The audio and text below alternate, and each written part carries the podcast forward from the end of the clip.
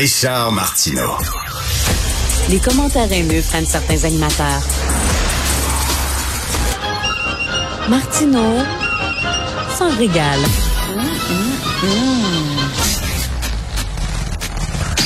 Ici, on parlait de culture et de télé. Pourquoi pas? On est jeudi. Hein?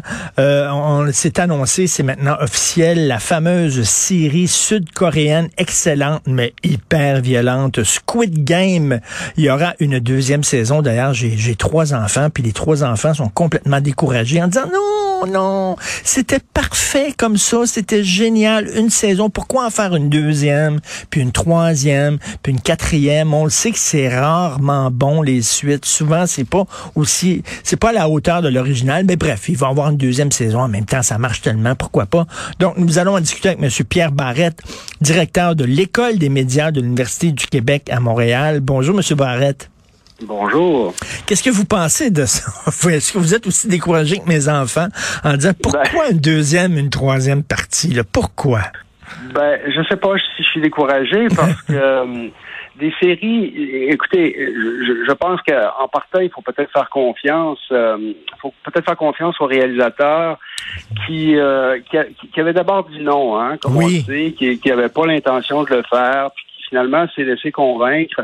Puis on peut espérer qu'il s'est laissé convaincre, pas simplement pour des, euh, des raisons de billets verts, mais euh, peut-être parce qu'il y a vraiment le goût de donner une suite euh, intéressante à la vie de ce personnage-là.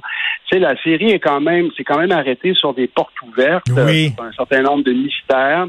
Donc, moi, personnellement, quand j'ai regardé, j'avais l'impression qu'il y avait déjà une deuxième saison qui avait été pensée, justement pour peut-être aller refermer ces portes qui avaient été ouvertes. Ben, j'aime bien, j'aime bien ça, monsieur, monsieur Barrett, quand vous dites qu'il faut faire confiance au réalisateur. Effectivement, quand on connaît l'histoire de la création de Squid Game, euh, ce mm-hmm. gars-là, ce, ce, réalisateur et scénariste-là, a travaillé pendant, mon Dieu, plus de dix ans sur sa série. Ben oui, il y a beaucoup de gens qui disent qu'ils profitent de la pandémie pour écrire une histoire comme ça. De, ben écoute, l'histoire était, était pensée depuis bien longtemps, puis euh, la, même a été réalisée bien avant la pandémie et tout ça. Donc euh, non, on n'est pas, on n'est pas là du tout. Non, écoutez, euh, je pense que les, vous avez raison de vous inquiéter dans un certain sens parce que parfois on a tendance à étirer, les, à étirer la sauce, comme on dit. Euh, mais tu sais, on a des exemples de gens qui ont résisté aussi. Hein, des séries très populaires. Pensez à la vie, la vie, la vie. Euh, on voulait absolument, du côté de Radio-Canada, ce qui, est, ce qui est une autre saison, euh, Stéphane Bourguignon a refusé. Pendant longtemps, Martin Matt a résisté euh, aux appels, euh, aux appels répétés pour que pour donner une, une suite au beau malaise. Donc, il y a des gens qui résistent. Je pense que quand les créateurs sont authentiques, ils ont véritablement quelque chose à dire. Ils ont, euh, ils ont la force aussi, quand ils ont les moyens de le faire aussi, bien sûr. Quand ils ont les moyens de résister, ils résistent. Euh, par contre, ben, il y a des exemples un peu moins, euh, un, peu, un, peu moins glorieux. Hein. Par exemple, moi, j'ai bien aimé que la, série The Office, qui est une de mes séries préférées, toutes, toutes, catégories confondues, ait eu deux saisons hein, en Angleterre. la série originale anglaise avec Ricky Gervais là, a eu deux saisons. Euh, c'était extrêmement populaire, c'était devenu un phénomène culturel euh, international et il a toujours résisté euh, à la tentation. Ricky Gervais, lui, plutôt que de donner une troisième ou une quatrième saison, il, se retourne de bord et il fait un nouveau, il fait un nouveau euh, il fait une nouvelle proposition hmm. qui est tout aussi intéressante. Qui euh, donc, euh, alors que les Américains, eux, ben, ils ont, ils ont rattrapé ça, puis ils en ont fait neuf saisons. Mais ça, c'est nos amis les Américains. On sait quand il y a quand, il y a quelque chose de profitable à quelque part, ben, on y va. Et Netflix a tendance à traire la vache jusqu'à jusqu'à ce qu'elle donne du lait en poudre. Mais qui sait, il va peut-être avoir un miracle. Le, le, le parrain 2 était meilleur encore ben, que le parrain 1 est encore plus profond. On sait jamais. Et moi, je suis en train d'écouter la série extraordinaire Succession. Je crois qu'on est à la troisième saison. C'est encore meilleur que les deux premières. Donc, qui sait? Euh, comment vous expliquez la popularité? Premièrement, est-ce que vous êtes un fan de Squid Game, vous? Oui, j'ai beaucoup aimé ça, moi. J'ai beaucoup aimé cette série-là parce qu'il y a plusieurs couches de signification. Il y a, on peut l'apprendre de toutes sortes de façons. Hein. Moi, mes enfants qui ont 11 et 13 ans l'ont regardé, ils ont adoré ça. Probablement pas pour les mêmes raisons que moi j'ai aimé ça. Euh, tu sais, il y a un côté très coloré, très très visuel. Il y a, il y a, y a un suspense qui fait qu'un public de 12, 13, 14, 15 ans va l'apprécier énormément. Puis, euh, à un autre niveau, cette espèce de réflexion quand même à portée philosophique sur sur le, sur, la sur la richesse, sur les, hmm. contrastes entre pauvreté et richesse, l'espèce de regard sur cette société euh, coréenne en difficulté, tout ça. Tu sais, il y a, y a, vraiment il y a vraiment de la prise pour une réflexion euh, qui va quand même beaucoup plus loin qu'un simple divertissement.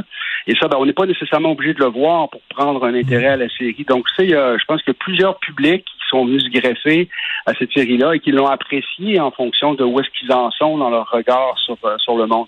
Et ça, je pense que c'est c'est le signe d'une série qui est riche, euh, qui, qui, qui, qui, quand on peut aller mmh. chercher comme ça un grand nombre de publics différents pour des raisons différentes, euh, c'est un signe de grande qualité. Puis j'ai l'impression que la, la, la, série est une série de grande Et M. Barrett, il y, a des gens, bon, euh, qui, qui, aiment les séries, mais qui disent ça ne, ça ne, ça ne vaut pas un bon film parce que dans un film, il y a une mise en scène, il y a l'image, alors que les séries, c'est surtout basé sur les dialogues.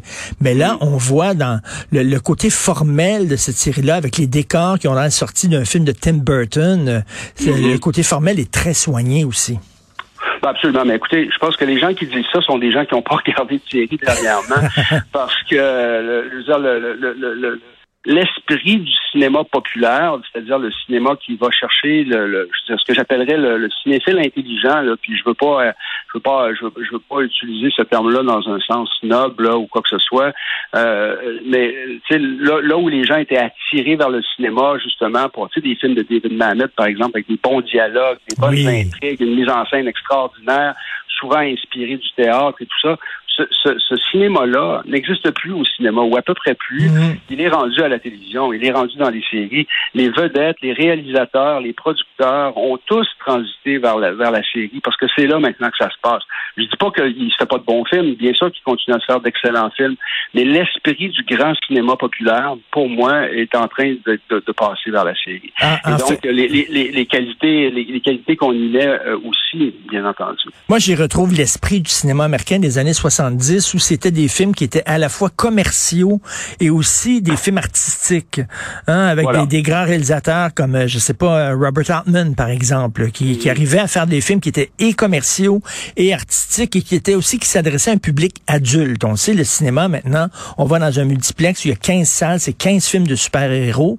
À un moment mm. donné, si tu as plus que 20 ans, ben, tu vas te retrouver beaucoup plus dans une série.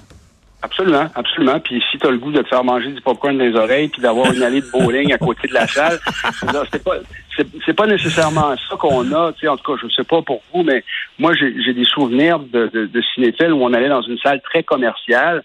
Puis c'était une salle de cinéma, puis il y avait un respect pour le spectateur. Euh, aujourd'hui, on parfois on a, un peu l'impression d'être dans, dans un cirque, puis euh, tu sais, avec des odeurs de hot dog et tout. Bon, j'ai rien contre le fait qu'on on mange un, petit peu en, regardant un film, mais c'est devenu comme un centre de divertissement avec un public très ciblé qui, euh, puis moi je me sens de moins en moins concerné par le mmh. public qu'on cible du côté mmh. du cinéma. Comme vous l'avez très bien évoqué, les films de super-héros, on peut très bien les apprécier, on peut très bien aimer ce genre de cinéma-là, c'est excellent, mais quand, quand on a l'impression d'avoir juste ça à se mettre sous la dent, ben on se sent un petit peu délaissé comme cinéphile, puis ben on retrouve un peu euh, notre, notre profit euh, à la télévision, euh, sur Netflix, sur les grandes chaînes, les, grandes chaînes américaines pour ce qui est des, séries américaines, mais aussi au Québec, parce oui. qu'il fait de la très bonne série, il fait de la très très bonne série. Ben oui, tout à fait. Et euh, Monsieur Barrett, en terminant, le, la controverse concernant l'hyper-violence, parce qu'il faut le dire, c'est très violent, mais c'est une violence aussi un peu de BD là, euh, dans Squid Game. La violence un peu des films de Tarantino, là, qui est presque artificielle.